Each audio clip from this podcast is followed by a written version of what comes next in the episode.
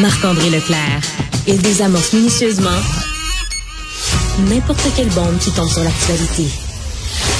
Cube Radio. Je suis très heureux d'aller rejoindre Nick Payne, analyste politique. Bonjour Nick. Salut Marc-André, plaisir réciproque. Nick, euh, bon, euh, c'est difficile de passer à côté là, ce qui s'est passé hier, là, deux meurtres à Montréal là, en, moins de euh, tout près de 30 minutes. Euh, bon, il va y des, a des enquêtes en cours, on va voir si c'est des liens entre les deux. Valérie Plante, là, qui se fait quand même, qui s'est fait assez discrète, là, même qu'elle avait mis là, un gazouillis d'aller voir un film ce soir, là, je crois, là, derrière l'hôtel de ville. Finalement, elle l'a retiré, elle va réagir. Euh, est-ce qu'on est devant une panne de leadership présentement à Montréal sur de, ce dossier-là, Nick? Ah, je pense que oui. Euh, je, en tout cas, une difficulté de leadership, certainement. Euh.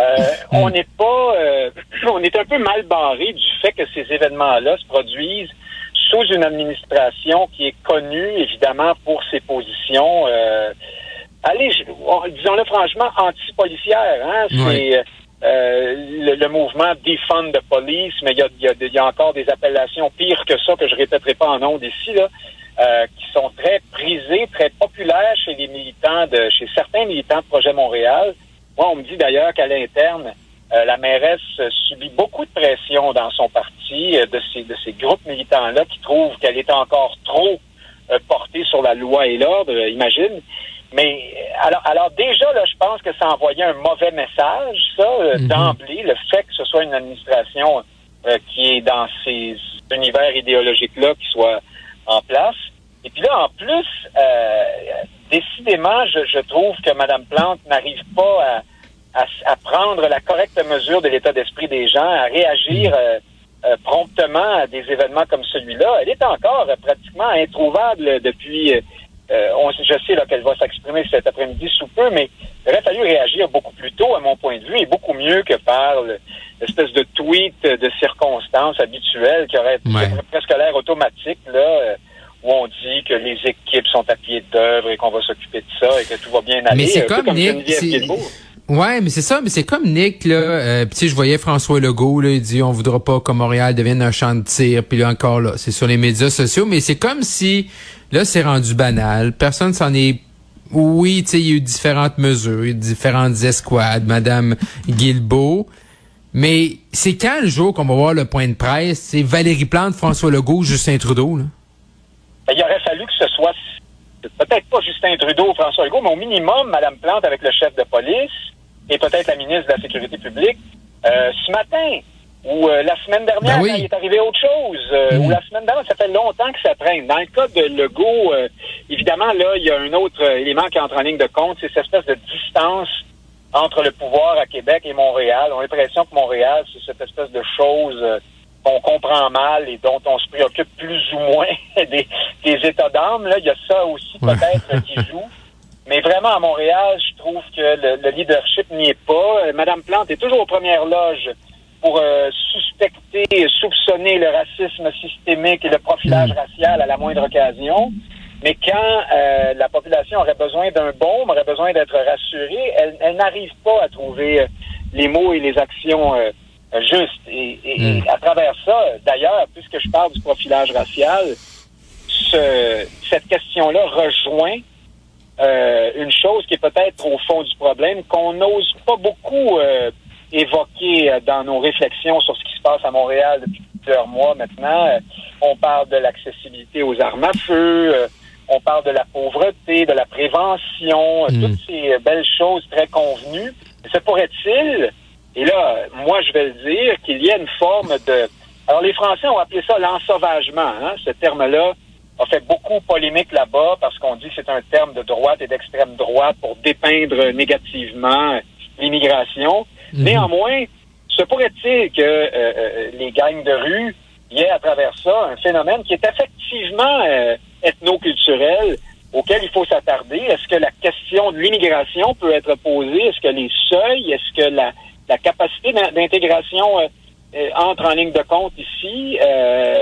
parce qu'on sait là, que les, on, se doute bien que les meurtres commis à Montréal hier risque fort d'avoir été commis en sous-main par des gangs de rue ou par des mhm. jeunes pour le crime organisé. Hein. Donc, euh, je trouve qu'on ne va pas très loin dans, dans nos réflexions sur ce sujet-là parce que probablement pour des questions de rectitude politique aussi. Et, et là, c'est clair que à l'aube de la campagne qui va déclencher dimanche, là, c'est sûr que c'est un. On savait que le sujet de la sécurité à Montréal, les armes à feu, allait être abordé avec tout ce qui s'est passé dans les derniers mois. Mais là, avec un autre élément à la veille de la campagne, là, euh, les partis politiques, s'il n'y avait pas de en tout cas, s'ils avaient manqué celle-là puis ils n'avaient pas prévu ça dans leur plateforme, là, ben ça va être le temps d'inclure quelque chose. Là.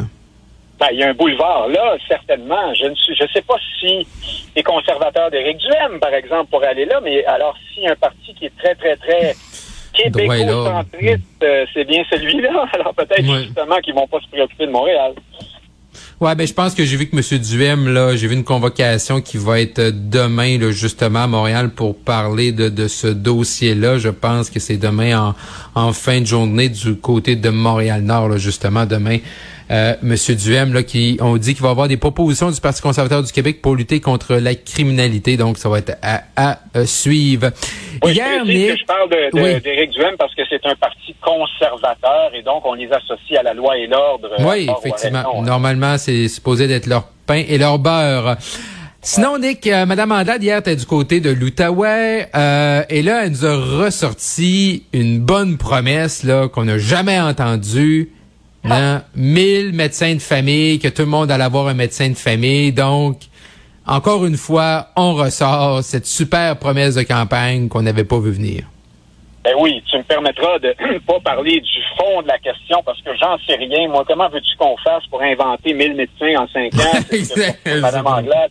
Vraiment, là, je suis dépassé. Ça sort de ma compétence. Mais euh, du point de vue politique, euh, mon Dieu que ça, ça, ça, montre à quel point ça va pas bien pour Dominique Anglade. Est-ce qu'on pourrait trouver autre chose? Je comprends que on veut sortir des boîtes à lunch, là, euh, puis des passes d'autobus, c'est très bien, mais ma foi, tout le monde s'est dit en même temps, mais voyons, mais est-ce que c'est le jour de la marmotte? on veut pas entendre des choses comme ça.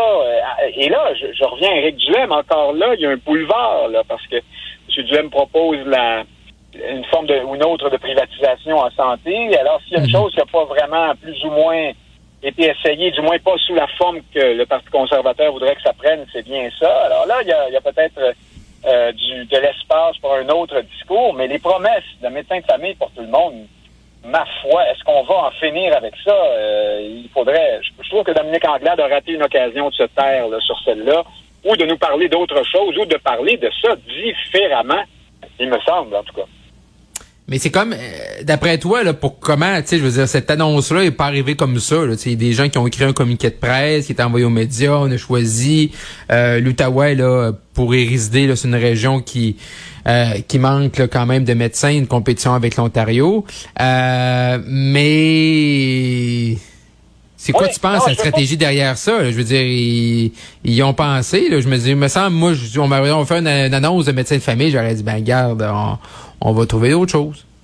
Ben, euh, exactement. Alors, euh, tout, tout, est dans tout, comme disait Raoul mhm. euh, il manque peut-être de, de, talent, de personnes euh, éclairées autour de Mme Anglade, ou alors elle, n'a pas su s'entourer correctement, je n'en sais rien. Mais vraiment, du point du strict point de vue du discours politique et de la mise en marché, c'est un échec lamentable. On ne peut pas aller là. Il faut trouver une autre façon de dire qu'on est préoccupé sincèrement par ce problème-là. Et puis, je, suis certain que Mme Anglade est sincère là-dessus. Là, je, je n'en doute pas une seconde. Mais vraiment, là, euh, quelle, quelle promesse dans le vide. Alors, c'est pour quand on parle de ces gestes et de ces discours, de ces promesses qui augmentent le cynisme d'un cran là, à l'endroit des mhm. politiciens, en voici un. Et euh, avant qu'on se laisse, là, Nick, rapidement, il y a des sites Internet d'information, entre guillemets, qui font la propagande du Parti conservateur du Québec. Et là, est-ce que ces sites-là, est-ce que ça outrepasse euh, la loi sur le financement des partis politiques? Alors, Hein? Tout le monde s'insurge ces temps-ci des dépenses électorales, à juste titre d'ailleurs, des divers partis avant que la campagne soit officiellement lancée parce qu'il n'y a pas de règles. Euh, dans le cas des conservateurs, comme de divers nouveaux partis un peu partout en Occident, Internet est un outil privilégié, encore plus que mhm. pour les autres partis, les réseaux sociaux. Et là, euh, il y a un phénomène auquel on s'attardera sans doute dans les prochaines années. Les conservateurs, je le remarque, ont toute une batterie de... de... Alors, j'ai vu passer ce site web là, qui s'appelle Libre Média, qui se présente comme étant un média d'information euh, où on ne se laisse pas emberlificoter par le discours officiel. Tu vois un peu le, genre. Là, quand tu commences à lire ça, ce sont des déclarations d'amour euh, au parti d'Éric Duhem d'un bout à l'autre, euh, ou presque. Donc, est-ce que ça va être comptabilisé, ça? est-ce que ça va continuer pendant la campagne?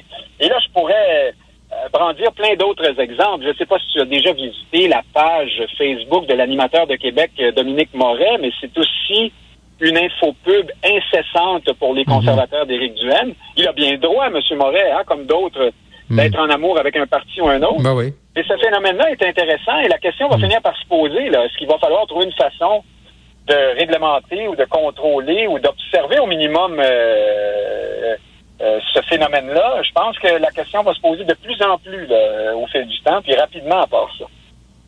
Excellent. Euh, Nick Payne, analyste politique, on se retrouve demain, Nick, pour une dernière de l'été. Au plaisir. Salut. Merci. Bye bye.